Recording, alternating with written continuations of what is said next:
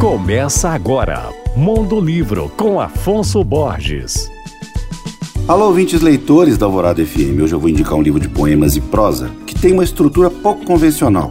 Isso porque, na verdade, são dois livros em um: o livro das curiosidades e o livro das obviedades de Liana Portilho. Formado por cerca de 110 páginas, a obra conta de forma sensível e bem-humorada sobre animais, sentimentos e até objetos, através de capítulos como História do Maior Anel do Mundo ou História da Borboleta Amarela. Segundo a autora, a curiosidade e a obviedade são faces de uma mesma moeda. De um lado, está a observação admirada e encantada do mundo, e de outro, o olhar observador familiarizado com os eventos do cotidiano. No livro, o autor explora os limites, paradoxos e semelhanças destas duas faces. Liana Portilho é mineira de Carangola e mora em BH, onde atua como procuradora do Estado e advogada. Ela também é autora de livros jurídicos e um infantil, intitulado Um Problema Atrás do Outro. Eu indico o Livro das Curiosidades e Obviedades, escrito por Liana Portilho e ilustrado por Selma